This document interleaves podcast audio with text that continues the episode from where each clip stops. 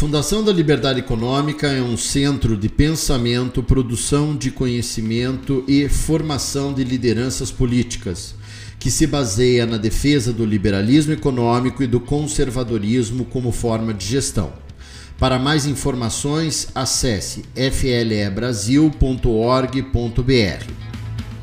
Olá a todos, eu sou Eduardo Faye da Fundação da Liberdade Econômica e este é mais um episódio do Liberdade em Foco, o podcast da Fundação da Liberdade Econômica.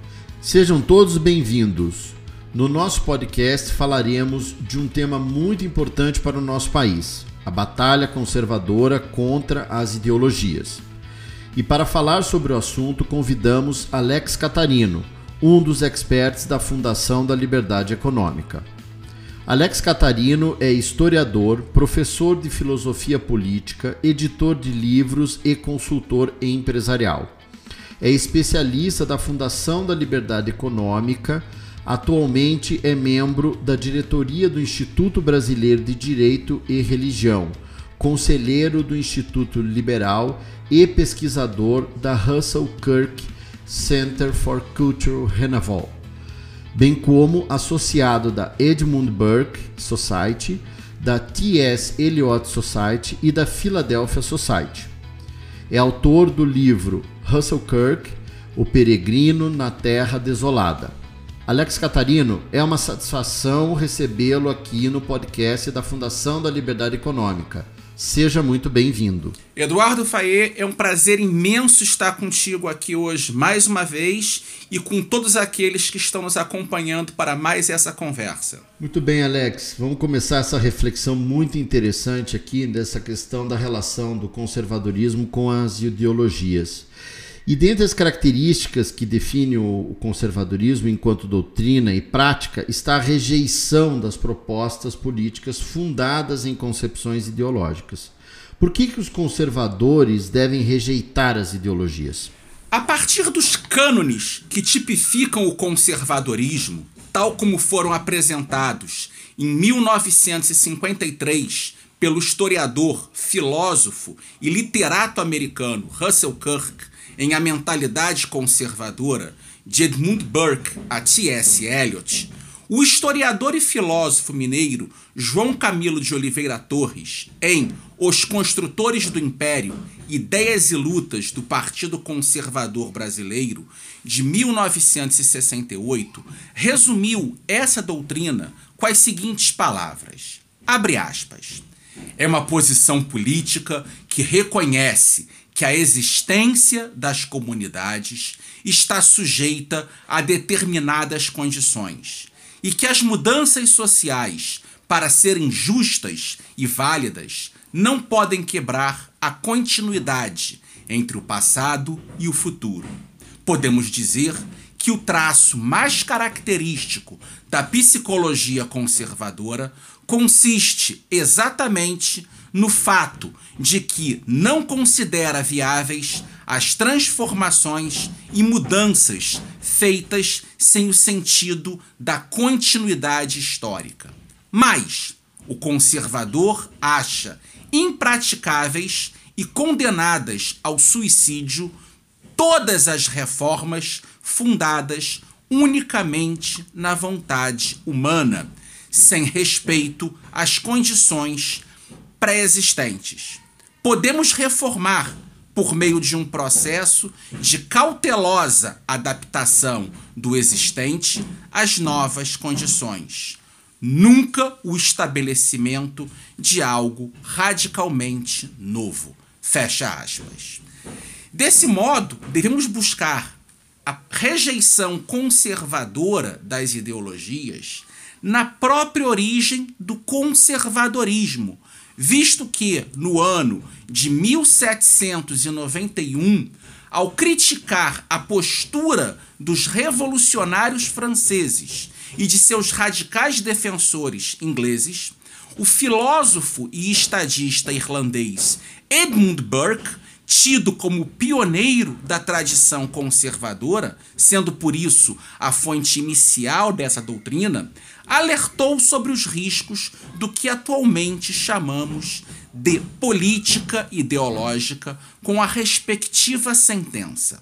Abre aspas.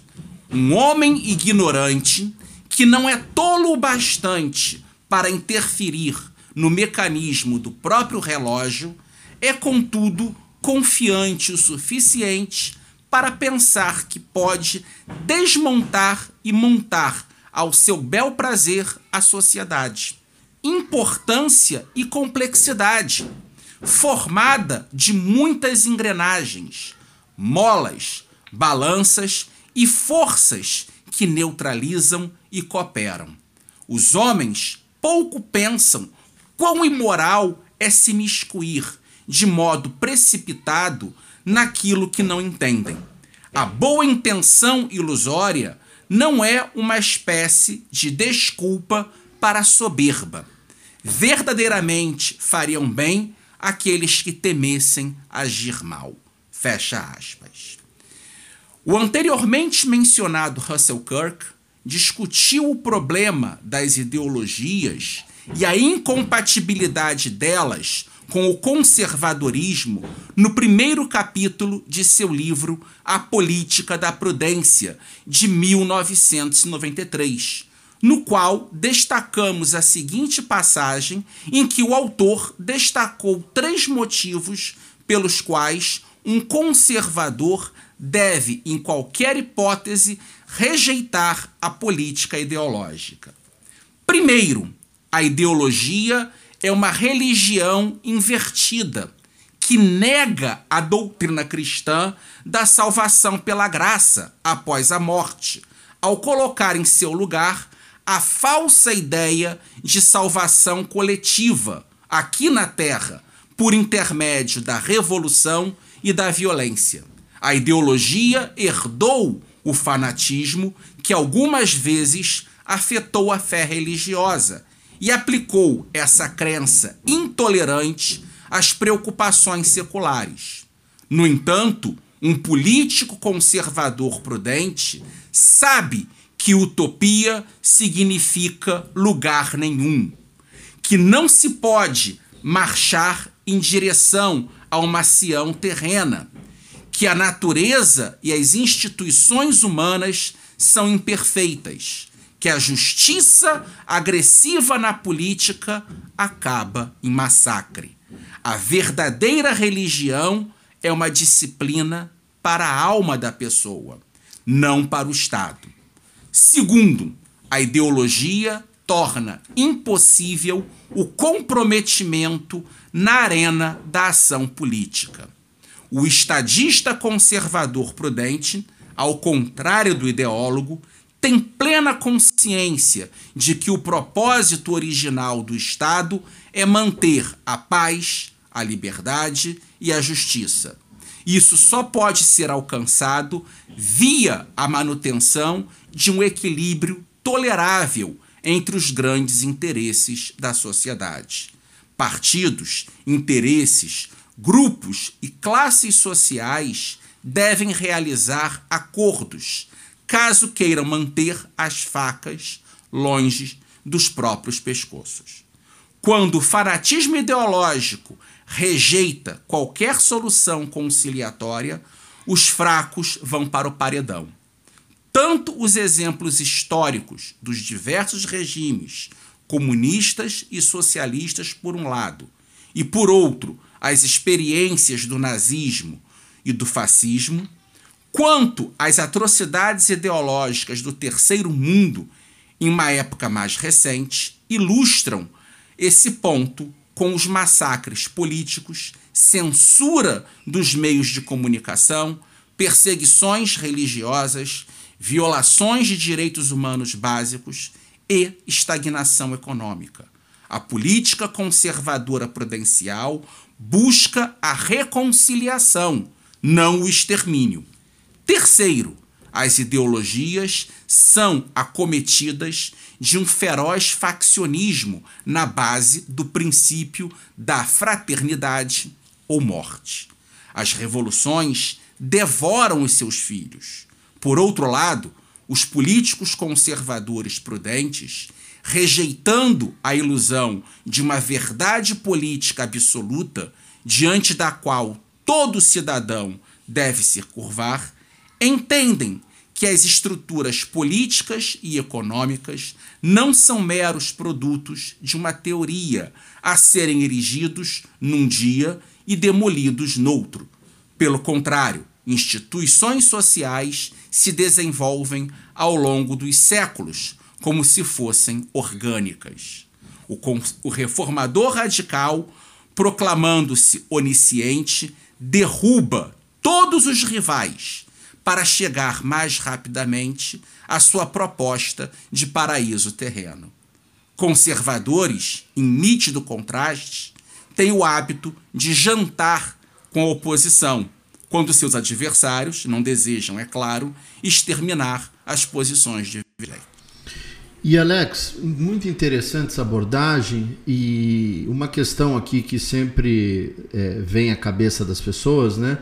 É, em inúmeros textos de jornalistas, cientistas políticos, economistas, historiadores, filósofos, o conservadorismo é descrito como uma posição ideológica, né? exatamente contrapondo um pouco o que você acabou de muito bem explicar.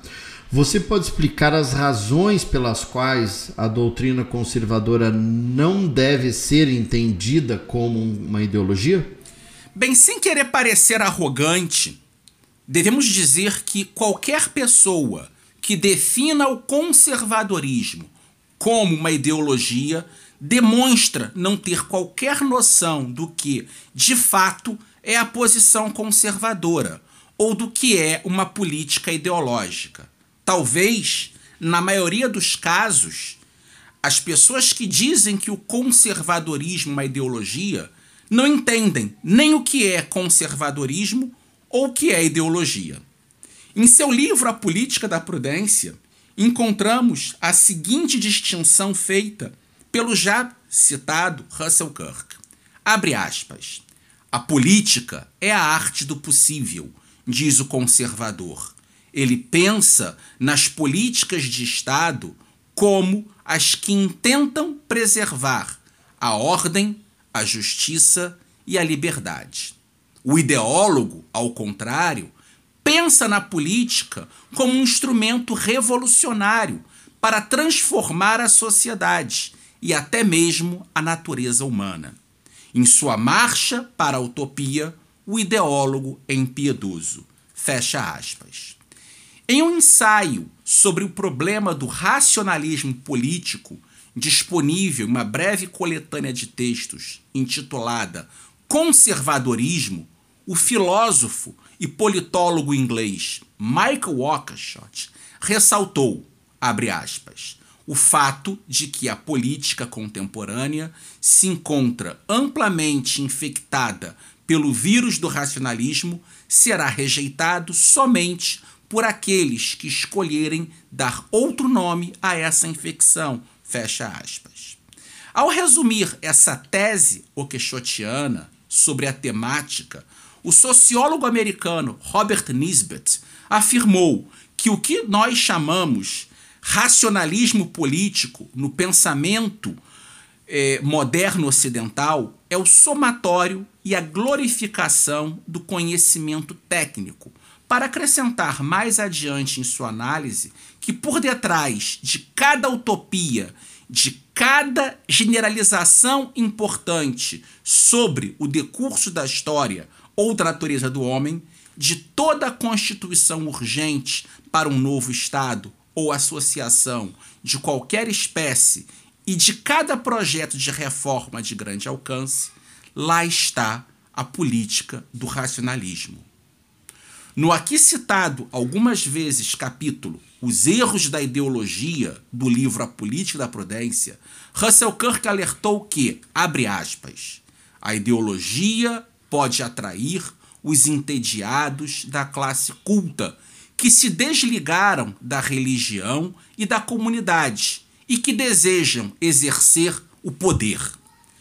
A ideologia pode encantar os jovens, parcamente educados, que em sua solidão se mostram prontos a projetar um entusiasmo latente em qualquer causa excitante e violenta. E as promessas dos ideólogos podem arregimentar seguidores dentre os grupos sociais postos contra a parede, ainda que tais recrutas possam não entender quase nada das doutrinas dos ideólogos. Fecha aspas. Acreditamos que em nosso país, infelizmente, a persistência de algumas pessoas ainda continuarem a acreditar nas falsas promessas de agremiações políticas orientadas por visões ideológicas esquerdistas é devida a esses fatores que Kirk ressaltou. Temos, por um lado, a arrogância das elites que tentam submeter toda a sociedade aos seus delírios utópicos.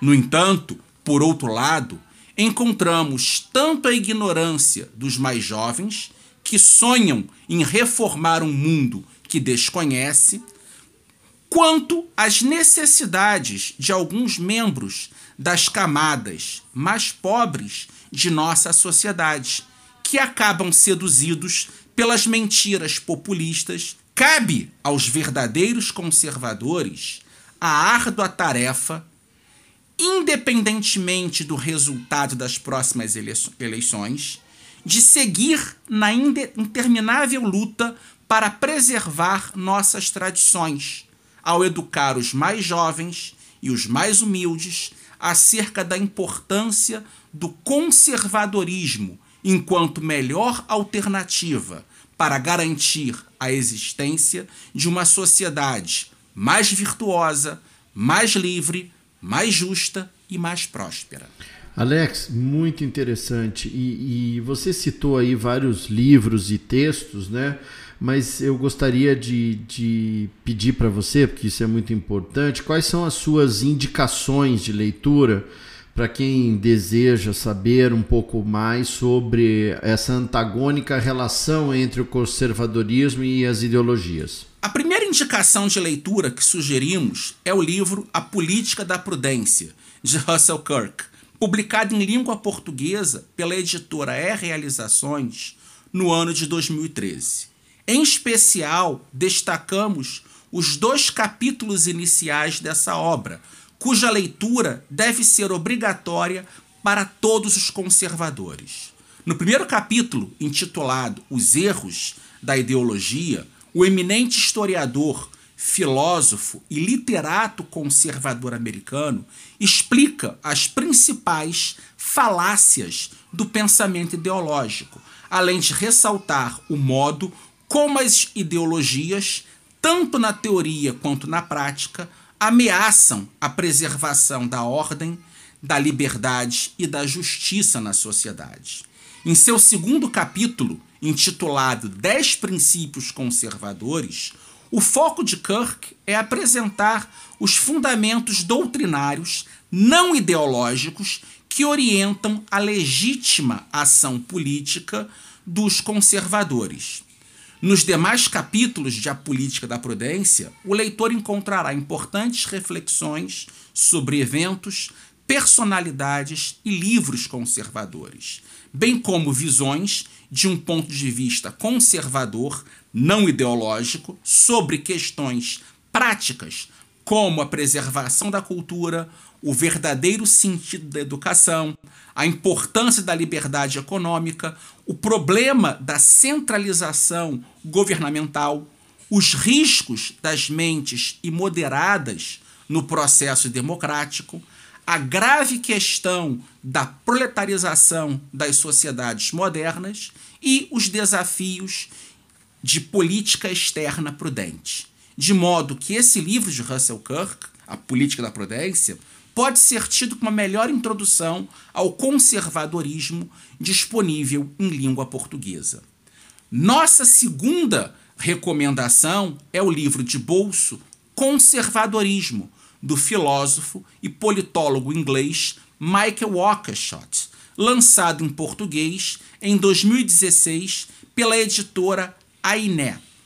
Esse breve trabalho reúne três ensaios que, apesar de curtos, dissecam os temas abordados com bastante profundidade filosófica. No primeiro capítulo, Racionalismo na Política, o autor toca diretamente na temática das ideologias, ao apresentar o modo como a razão utilitária moderna, fundada nos erros do cientificismo, foi o principal fator para a emergência das falácias ideológicas que contaminam a política.